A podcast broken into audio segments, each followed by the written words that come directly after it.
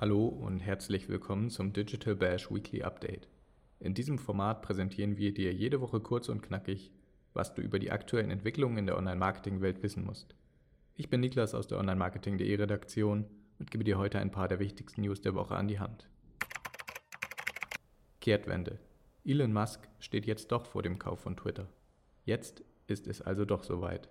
Elon Musk hat Twitter vorgeschlagen, das Unternehmen, wie im Frühjahr vereinbart, zu übernehmen. Dazu ist er auch bereit, den zu jener Zeit vorgeschlagenen Kaufpreis zu zahlen. Diese überraschende Kehrtwende stellt jedoch nicht die einzige große Neuigkeit für die Plattform dar. Twitter startet den ersten Rollout für den Edit-Button. Denn Twitter hat inzwischen endlich mit dem offiziellen Rollout des Edit-Buttons begonnen, der leider aber nur in wenigen Regionen und gegen Bezahlung zur Verfügung steht. Für alle Twitter-User ist es hingegen nunmehr möglich, GIFs, Bilder und Videos in einem Tweet zu kombinieren.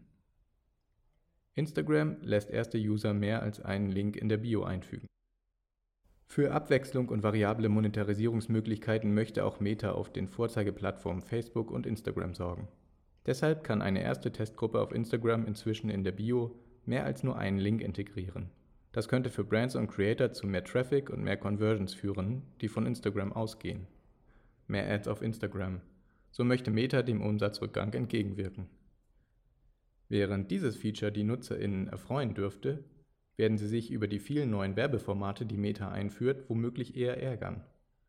Der Konzern hat gleich mehrere neue Ad-Optionen vorgestellt und möchte beispielsweise auf der Explore-Homepage und sogar im Profilfeed auf Instagram Anzeigen integrieren.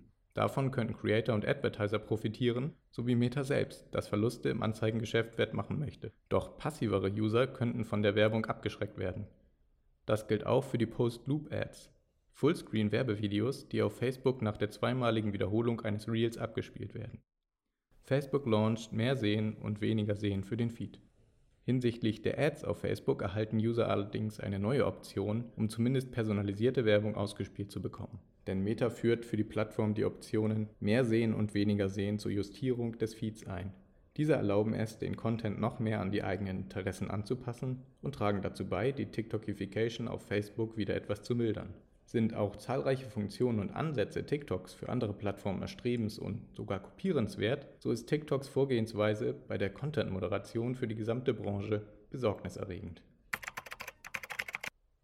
In unserem Schwerpunkt geht es heute um eine intransparente und fehlerhafte Content-Moderation auf TikTok, durch die diverse Begriffe auf der Plattform schlichtweg unterdrückt werden. Und das im Lichte der Entwicklung TikToks hin auch zu einer Search-App.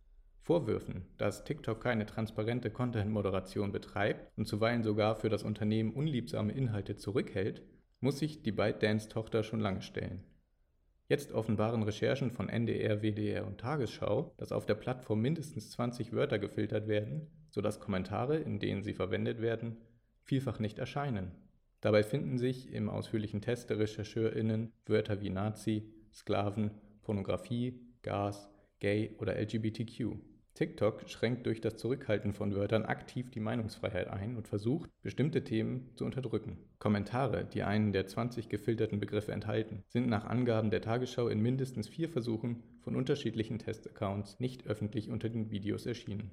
Werden die Kommentare mit den unterdrückten Wörtern nicht ausgespielt, so macht TikTok das für NutzerInnen nicht transparent. Diese denken womöglich also, dass ihre Kommentare veröffentlicht werden. Im Prinzip betreibt TikTok damit Shadowbanning für die Interaktionen im Kommentarbereich. Das Team der öffentlich-rechtlichen testete insgesamt 70 Wörter und Wortkombinationen. Dabei zeigte sich, dass mindestens die folgenden Wörter im September 2022 automatisiert gefiltert wurden, um Kommentare mit diesen darin zu unterdrücken.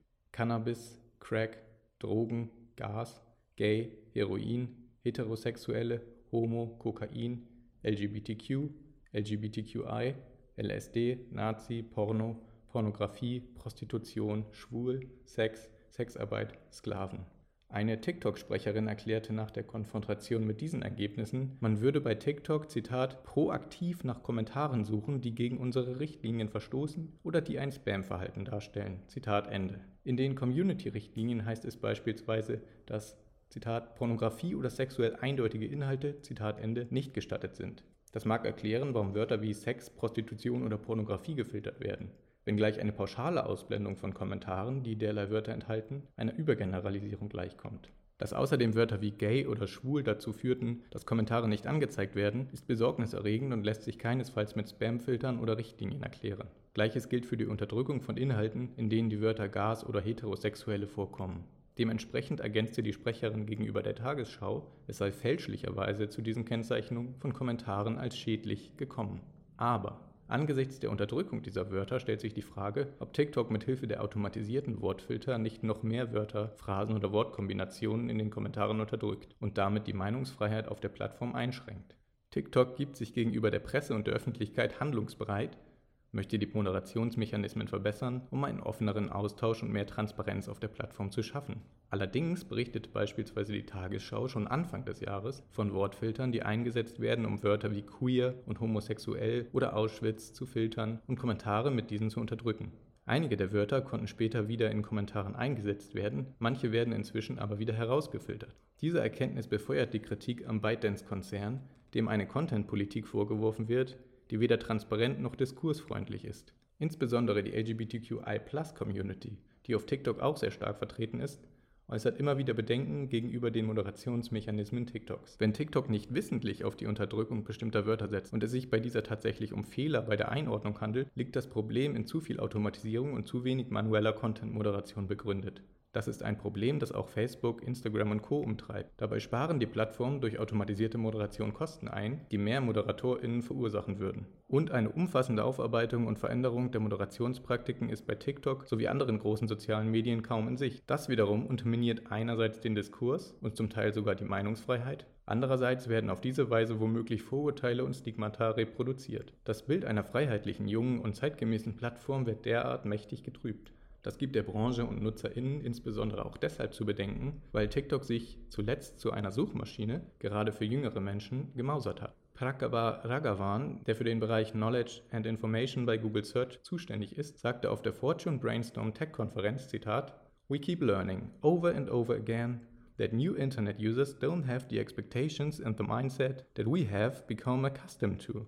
The queries they ask are completely different. In our studies, something like almost 40% of young people, when they are looking for a place for lunch, they don't go to Google Maps or Search, they go to TikTok or Instagram. Zitat Ende.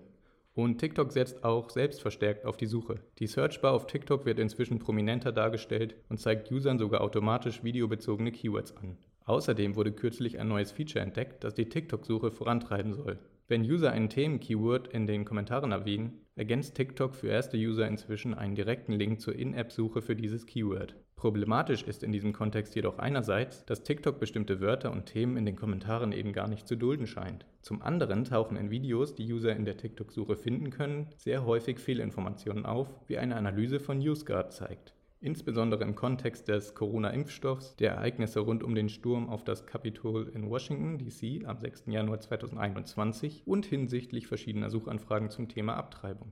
Die Ergebnisse sind problematisch, weil vor allem junge Menschen TikTok-Suche nutzen, um sich zu informieren. TikToks Reaktionen sowohl auf diese Erhebung als auch auf die Erkenntnisse von NDR, WDR und Tagesschau sind bislang unzureichend. So sollten sich NutzerInnen der Plattform darüber im Klaren sein, dass die App in Sachen Informationsvermittlung, Transparenz und Diskursfähigkeit noch sehr viel Nachholbedarf hat. Kritik an der Content-Moderation ist daher nicht nur nachvollziehbar, sondern auch notwendig.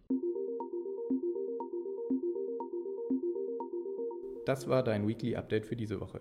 Noch mehr Insights findest du in unseren diversen Folgen mit ExpertInnen aus der Branche und auf onlinemarketing.de.